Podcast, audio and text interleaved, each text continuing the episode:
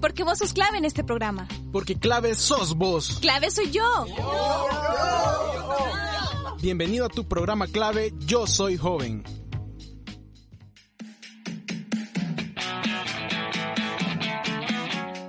Hola, ¿qué tal amigos y amigas? ¿Cómo están? ¿Cómo se encuentran? Espero que estén súper bien en sus casas, súper cómodos, donde sea que nos estén escuchando. Mi nombre es Ariela y de nuevo muy feliz de estar compartiendo con ustedes un programa más de clave Yo Soy joven. ¿Y qué tal? ¿Cómo están? Cuéntenos. Ya estamos en el mes de marzo, ya tenemos una semana y un poquito más de este mes. Yo siento que ha pasado pero volando el tiempo. Últimamente siento que no tengo tiempo y no me alcanza para terminar todas las cosas que tengo planeadas. Por ejemplo, la semana pasada sentí que me desperté el lunes, abrir y cerrar de ojos y ya era jueves. De verdad, literal, así se los cuento. Tenía muchos planes para esa semana, tenía como cosas en agenda que quería hacer justo antes de empezar las clases y así, pero no, no logré terminar todo lo que tenía pensado por eso, porque el tiempo se me fue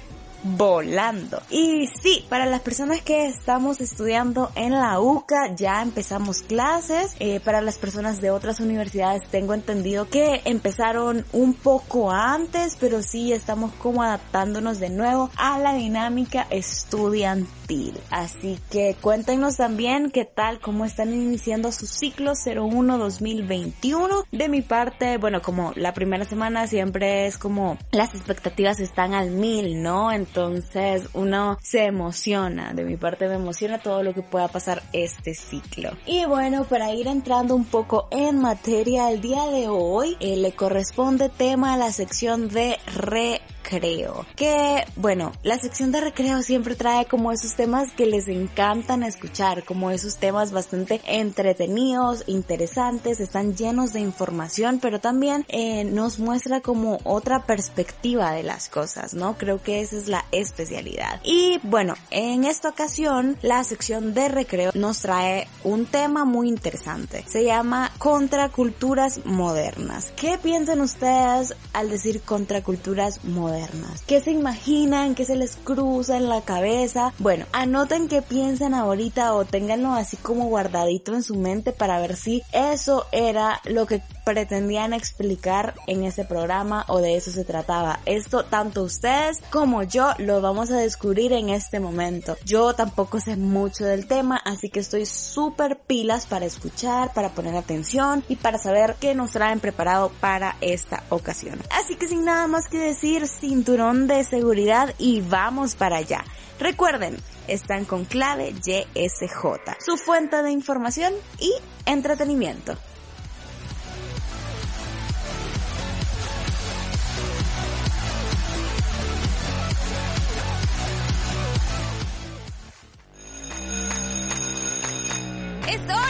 Es hora, es hora del recreo.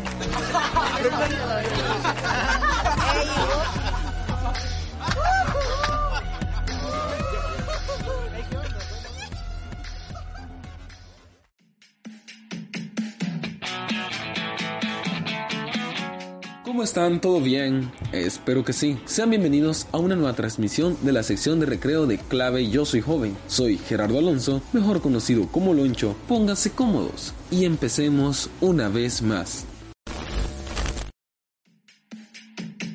Así como dijo alguna vez el fray Luis de León, como decíamos ayer, estamos de regreso con una temática muy interesante. ¿Y qué tiene interesante esta vez? Bueno, déjenme explicar. Para empezar, mentiría al decir que estaba entusiasmado por este tema, simplemente no me llamaba la atención, pero tras ahondar un poco más en él me di cuenta que es más interesante de lo que parece a primeras instancias. Y bueno, pero ¿de qué diablos estoy hablando? Bueno, el tema que me refiero son las contraculturas, que al principio podría sonar extraño para personas que no conocen el término, o podría sonar hasta aburrido y repetitivo para los que ya lo conocen. Pero para empezar, ¿qué es una contracultura? Bueno, simplemente tal como lo, lo dice el nombre, es una onda cultural de cierto sector que va en contra de la cultura normativa de una sociedad. ¡Wow! Ya saben, ustedes ya los conocen, ya hemos hablado de ellos, los emos, los punks, los hippies, etcétera, etcétera, etcétera y un largo etcétera. Ahí es donde encontré yo el problema. Ustedes ya conocen mucho de estos subgrupos o tribus urbanas mencionadas, así que no había más de donde jalar que haciendo una lista explicando lo que sabe primordialmente de esto, pero sería muy tedioso y aburrido si me lo dicen a mí. Así que decidí darle otro enfoque. Ya lo verán, pero antes vamos a la raíz del problema. ¿Qué es la cultura? ¿Nos pertenece? ¿O oh, sí, están a punto de entrarse a un laberinto mental que posiblemente solo yo me puede entender.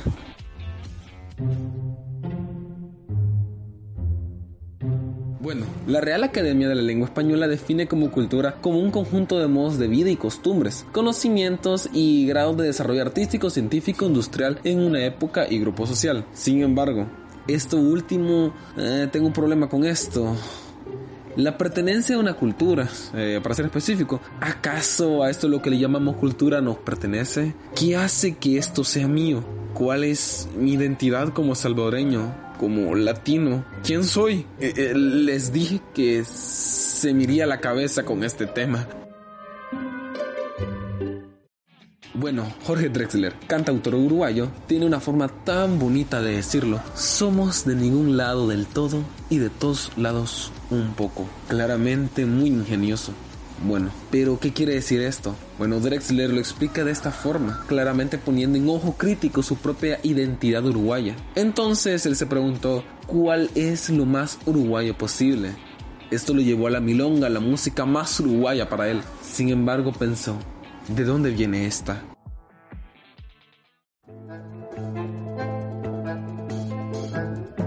Empezar, la milonga se compone de un tiempo de 3-3-2, es decir, 1, 2, 3, 1, 2, 3, 1, 2, 1, 2, 3, 1, 2, 3, 1, 2, 1, 2, 3, 1, 2, 3, 1, 2, 1, 2, 3, 1.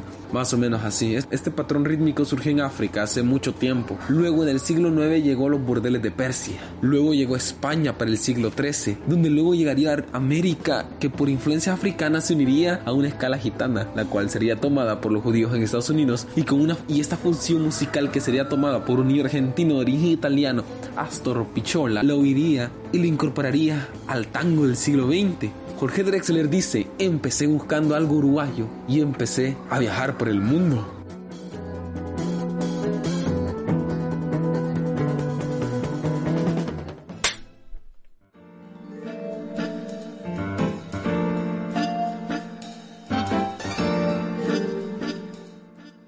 Lo que me refiero. Pero volvamos a lo mismo, a este toma y saca cultural. Y qué mejor ejemplo que la pizza con piña, odiada por muchos, pero amada por muchos otros, la pizza un platillo por excelencia de la mía Italia, la cual se unificó hasta 1815. Pero, ¿qué es la pizza más que un pan con salsa y queso? Bueno, empecemos por eso, la salsa. El tomate. Este viene de América. Solo con eso creo que es suficiente. ¿O quieren más? La pizza que ustedes aman y que a mí me encanta muy probablemente no sea la pizza italiana, que según la Asociación Italiana de la Pizza Napolitana, la cual se suele aceptar la pizza napolitana, lo más probable que la que a nosotros nos guste no es esa.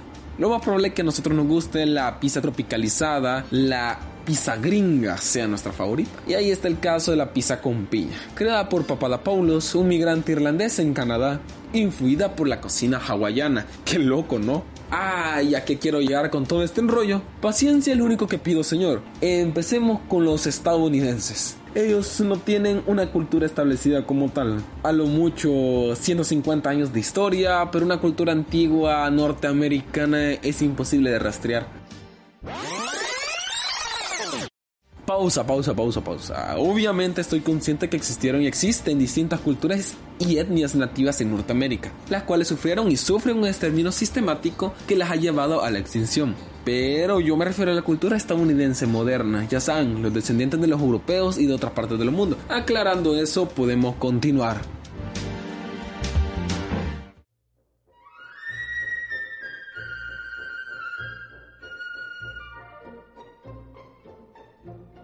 La cultura estadounidense podría tomarse como una conquista de otras culturas. Tenemos influencia de todas las culturas. Tenemos comida china, italiana, mexicana y música de todos lados, multitud de etnias y otro largo etcétera. Obviamente en este enrollo de culturas iba a surgir cosas nuevas. Solo un dato curioso.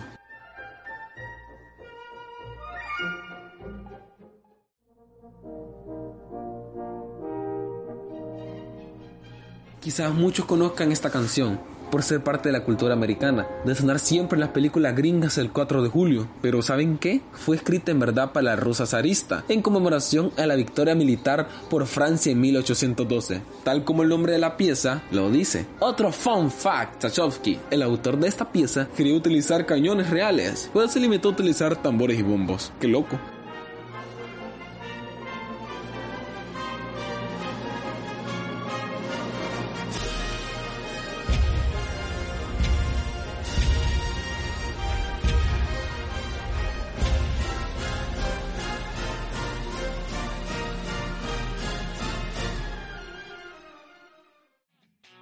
Entonces, tenemos que la cultura es algo que se modifica constantemente.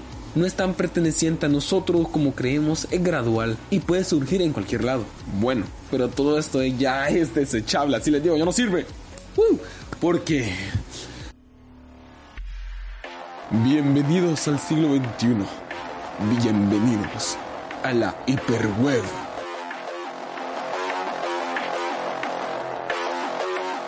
Bueno, estamos en el año 2021, en un mundo más globalizado que nunca, una distopía post-punk que ni los libros de George Orwell pudieron predecir, y aquí estamos, sobreviviendo. ¿Y qué tenemos? Bueno, a inicios del siglo tuvimos un auge en las contraculturas, unas tribus urbanas, ya saben las que mencionamos antes, las que se salen de la normativa cultural. Pero ahora, 20 años después, la cultura digital y esta hiperglobalización nos ha dejado una hiperculturización, como diría Byung-Chul Han, un filósofo. ¿Qué es esto? Bueno, déjenme contarles. Hace tiempo en México se perdió una réplica exacta y de calidad de la Mona Lisa. ¿Saben dónde fue hallada? Dentro de una capilla con velas siendo venerada como una virgen. Además, siempre en México, en San Juan, chamula a los indígenas para protegerse de la Inquisición. Y hace muchos años mezclaron sus rituales con rituales cristianos, su cultura maya con la española. A este término se le conoce como sincretismo y se parece mucho a lo que estamos hablando. Ahora bien, ¿a dónde vamos con todo esto? ¿Qué ocurre? ¿Qué está pasando? Bueno, en épocas de la Navidad eh, del año pasado vi algo que me dio mucha, pero mucha risa. Era la fotografía de un nacimiento del pesebre de toda la vida, solo que en lugar de San José, al lado del niño Jesús y la Virgen María, estaba Obi-Wan Kenobi, una figura de acción de Star Wars. Ahora, ¿qué ocurre con la cultura y las nuevas contraculturas? Tenemos los ejemplos divertidos como una tribu urbana japonesa que se visten como cholos mexicanos. Ya saben, eh, pandilleros que dicen que ocurre ese... Ahora bien, eh, mala imitación, ¿verdad? Ahora bien, aquí en El Salvador existe la contracultura llamada otaku, bueno, en toda Latinoamérica, la cual, aparte de disfrutar productos mangánime de mucha calidad, hashtag no me baño tampoco, también suelen idealizar el estilo de vida asiático japonés. Extraño, ¿no? Dos culturas raramente relacionadas de dos lados del mundo completamente opuestos, relacionadas siendo mezcladas de una forma casi homogénea. Bueno, ¿qué esperar de un mundo donde las modas y los medios culturales y de entretenimiento son casi lo mismo? Y sí, te miro a ti Disney que tienes monopolizado toda la industria. Punto y aparte, vivimos en un mundo mega, mega globalizado, con una cultura estándar, con pequeñas variaciones a las que llamamos contraculturas o hiperculturas, las cuales como los hipervínculos en internet saltan de un lugar a otro de una forma muy rápida. Eh, pero ¿por qué, hice esta, ¿por qué hice esta distinción entre contraculturas e hiperculturas? Bueno, están relacionadas eh, culturales, nos dan resultados tan extraños que en lugar de crear un movimiento como tal, que representen algo, como lo hicieron distintas contraculturas, eh, como los punks o los hippies, que es una cultura en sí, pero que va en contra de la normativa. Ahora, las tribus surgidas se limitan a mezclar, me refiero a las hiperculturas, se limitan a mezclar, a tomar de acá y de allá, usar simbología ajena y sin significado a primeras instancias, como si en lugar de crear algo nuevo se quedasen a medias, en el camino, en ese vínculo, o mejor dicho, hipervínculo.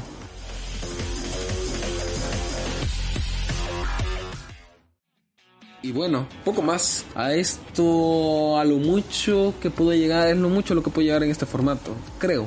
Eh, pero también pudiera mencionar el meme en sí, no el concepto como lo tenemos presente, sino más bien el gen cultural social que en verdad es. Pero sería desviarme más de lo que hice. Ahora bien, ahí queda ese tema por si algún día lo quiero exprimir más.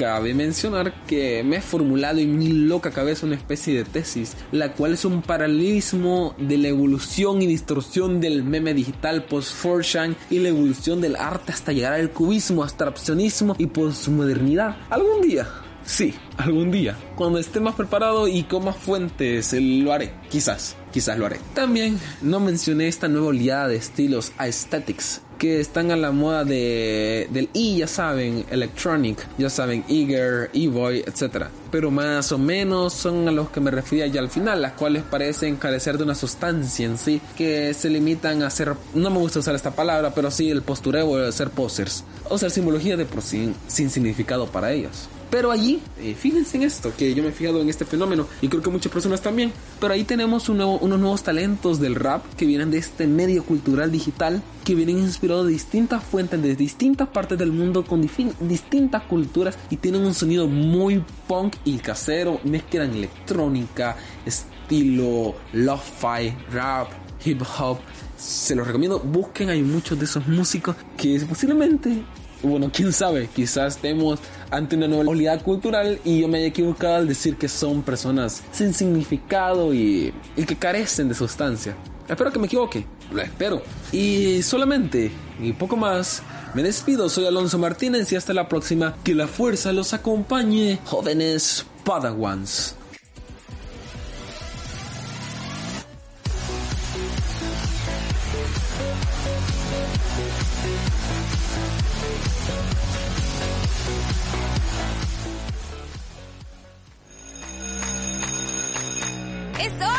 Es hora, es hora del recreo.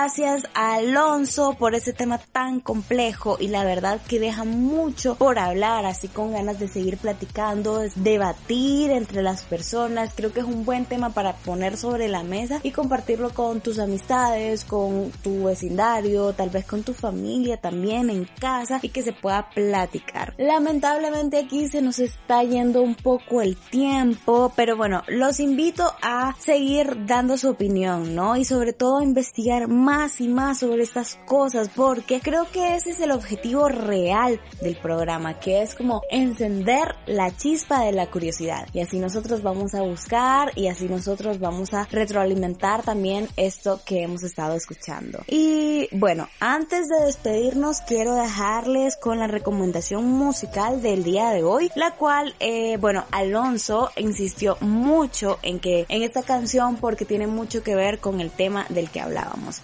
Dejamos con ustedes a Jorge Drexler con su canción Movimiento.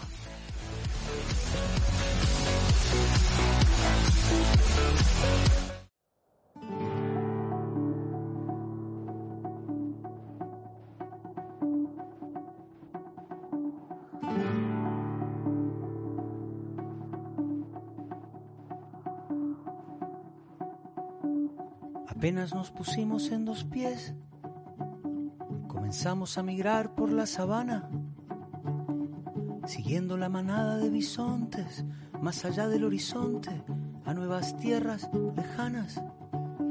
Los niños a la espalda y expectantes, los ojos en alerta, todo oídos, olfateando aquel desconcertante paisaje nuevo, desconocido.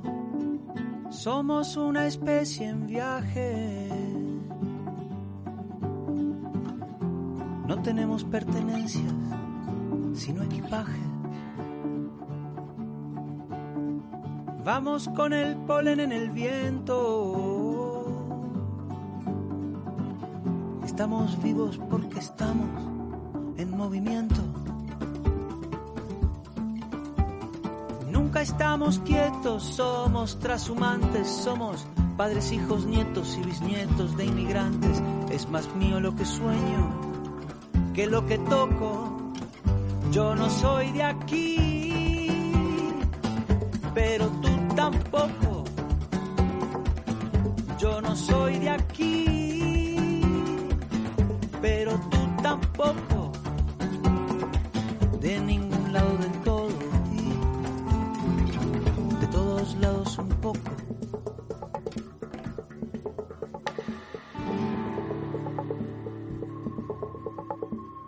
Atravesamos desiertos, glaciales, continentes, el mundo entero de extremo a extremo, empecinados, supervivientes, el ojo en el viento y en las corrientes, la mano firme en el remo. Cargamos con nuestras guerras, nuestras canciones de cuna, nuestro rumbo hecho de versos, de migraciones, de hambrunas. Y así ha sido desde siempre, desde el infinito.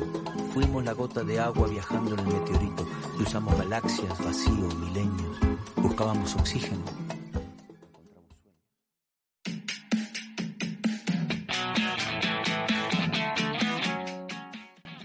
Teníamos la recomendación musical del día. Personalmente yo súper, súper disfruto mucho la música de Jorge Drexler. Para mí este tipo de verdad que es un poeta. Es un poeta y todo lo que escribe lo musicaliza porque es una cosa preciosa. Me gustan mucho sus canciones así que recomiendo que lo sigan escuchando mucho. Y bueno, sin más que agregar, antes de despedirme solo quiero recordarles que pueden encontrarnos en nuestras redes sociales Estamos como clave YSJ en Facebook e Instagram y ahí nos pueden dejar sus comentarios, ahí pueden estar pendientes de nuestros temas, etcétera, para que no se pierdan nada. Para mí fue un gusto haber compartido con ustedes. Nos escuchamos hasta la próxima.